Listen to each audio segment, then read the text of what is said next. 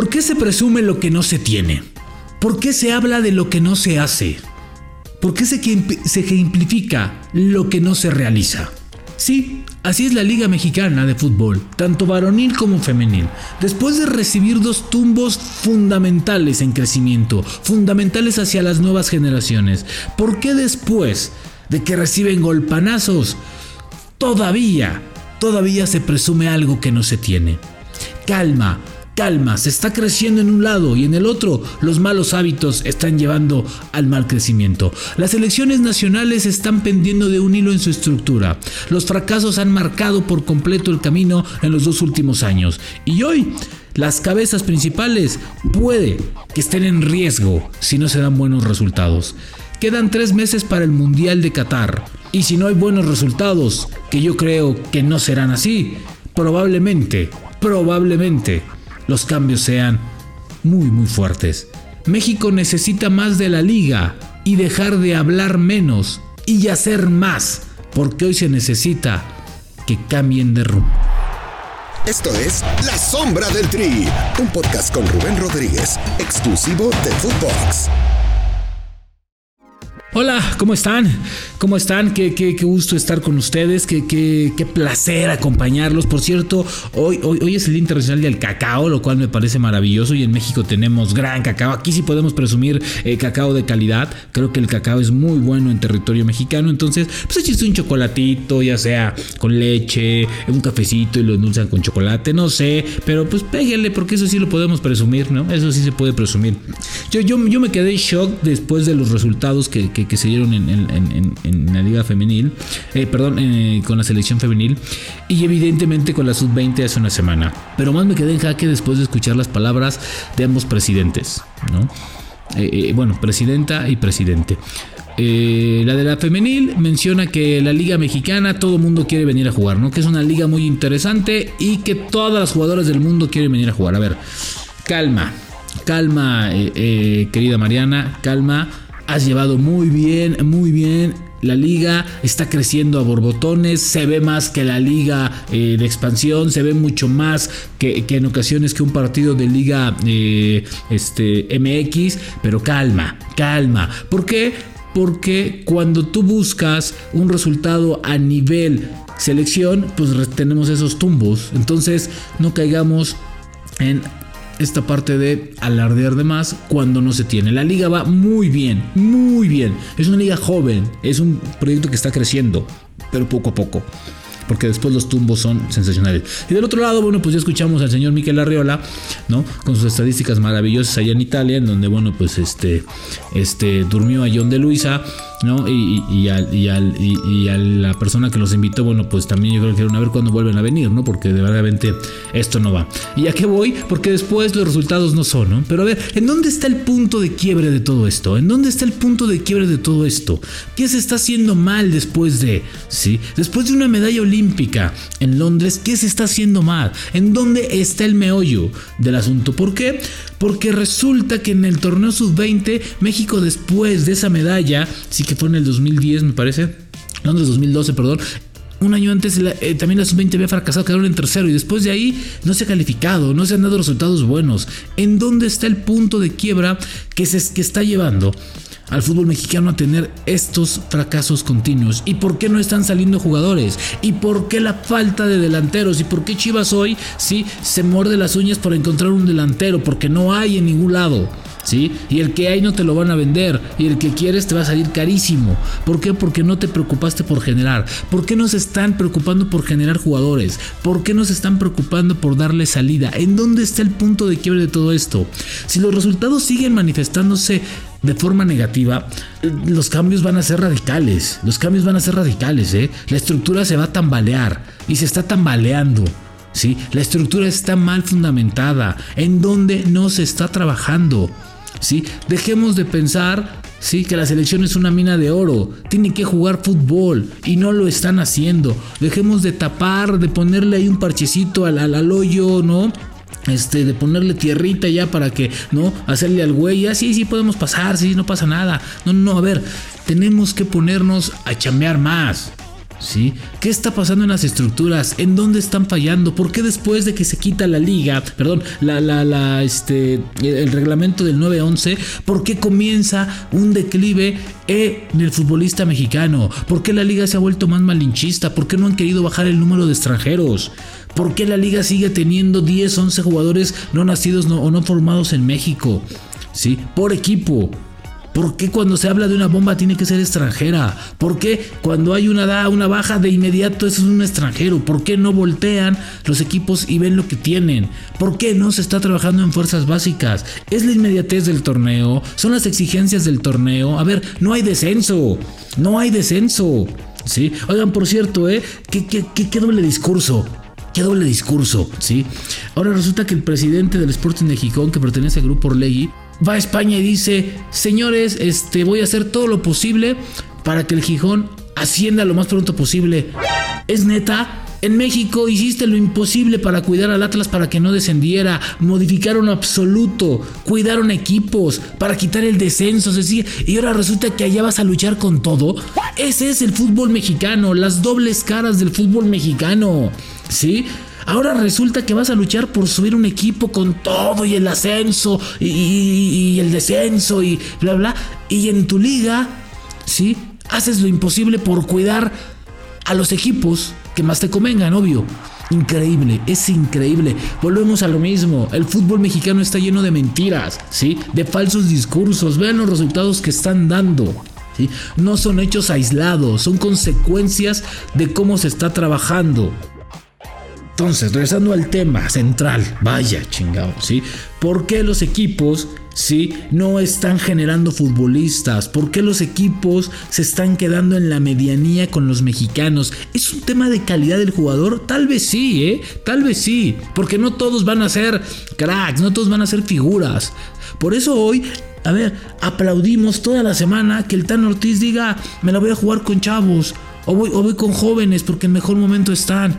Pues qué bueno, güey, imagínense. Sí, y esos son jóvenes, ¿eh? Sí son jóvenes, son menos de 20 años. Tienen 18 y 19 años, los tres jóvenes que puso. Qué bueno. Que si Viñas no está, que si Henry no está, se la juegue con Román. Qué bueno.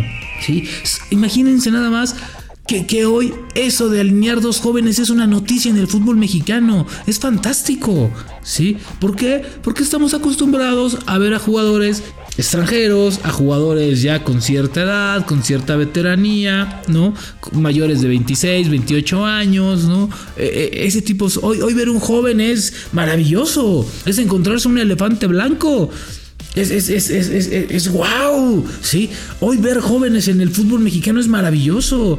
Y volteas y, ves, dice Luis Pérez, ay, güey, ¿yo con qué trabajo? Y voltea Martín y dice, pues a mí no me gustan tanto los jóvenes, pero pues sí me gustaría tener uno que otro, ¿no?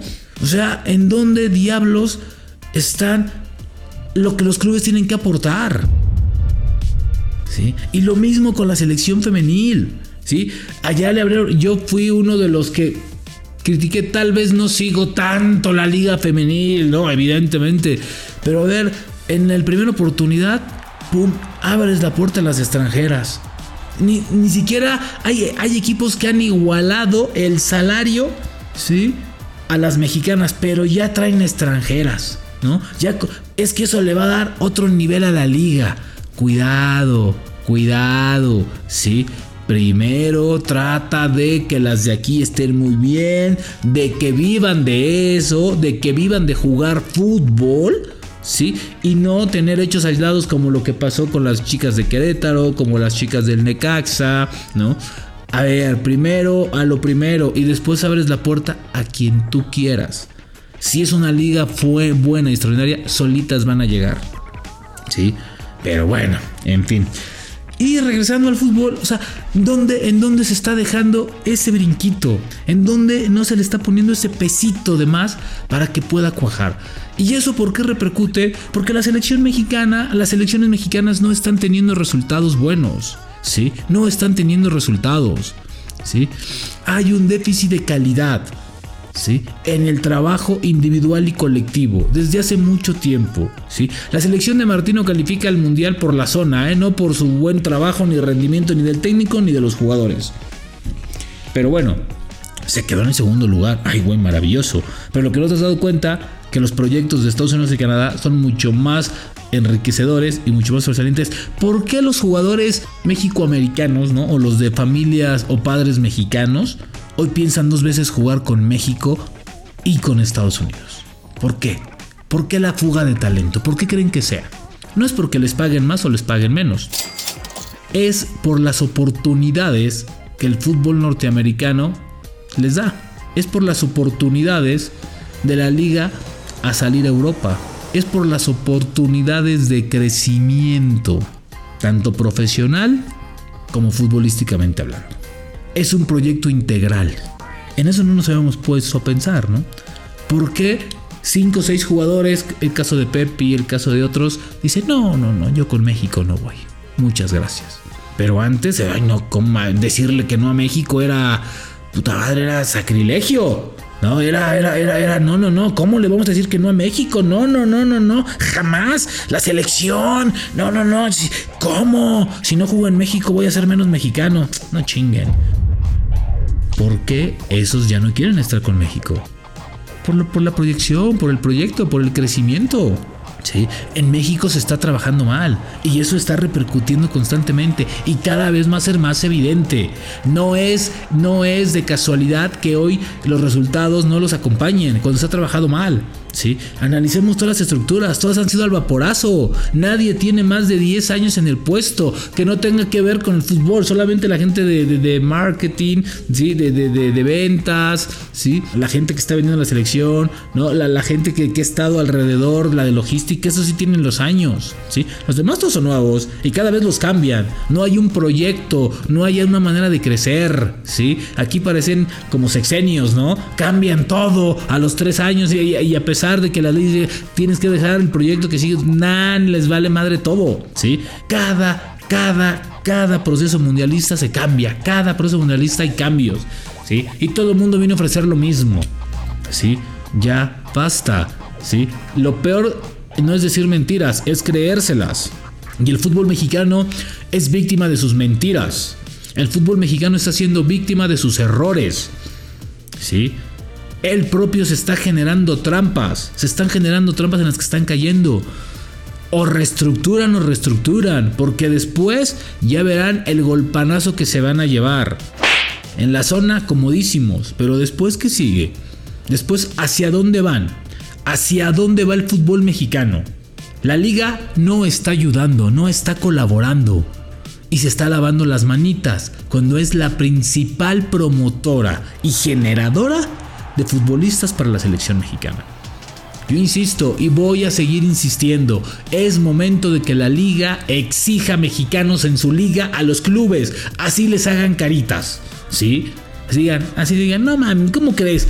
Tiene que haber jugadores mexicanos en sus ligas, ¿sí? Sí los hay, sí los hay, pero que jueguen, que tengan oportunidades importantes. Hoy ver a Santiago Jiménez de Cruz Azul es nota todos los días. Un mexicano en la Liga MX, wow.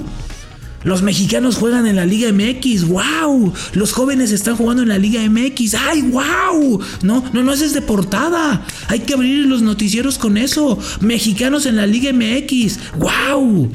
¿De verdad? Ay, ay, ay. ¿Cambian o cambian? Porque si siguen los resultados negativos, el golpanazo y muchos lamentablemente se van a quedar sin trabajo porque mucha gente está molesta. Eso sí, porque les tocaron lo económico, no lo deportivo, ¿verdad? No, es que ¿cómo que no vamos a ir? Vamos a perder dinero. No, a ver, es ¿cómo no vamos a ir? No vamos a estar compitiendo con los mejores. Ya cambien el discurso también. Dejen de, ay, no vamos a ir a Olímpicos, ¿cuánto vamos a perder? Hemos invertido mucho. ¿Por qué no dicen, no vamos a ir a Olímpicos? ¿No vamos a competir con los mejores? ¿No vamos a, a tener la esperanza de una medalla grupal? Ah, ¿verdad? ¿Por qué no cambiamos el discurso? ¿Por qué no dejan de pensar en lo que metieron los 5 pesos que meten a los 10 millones de dólares? No lo sé, ¿sí? En lugar de un beneficio económico. Dejen de ver a la selección como una generadora de billetes. No es máquina de dinero. Tendría que ser una máquina de fútbol, de futbolistas. Y de ahí nacer o hacer nacer a futbolistas para después venderlos y llevarlos a otras ligas. Y así sí enriquecer todo esto. Pero si siguen generando mentiras y se las creen, pues entonces sienten tu liga, sientan su selección. Su selección. Nos escuchamos en el siguiente. La sombra del Tri con Rubén Rodríguez, podcast exclusivo de Footbox.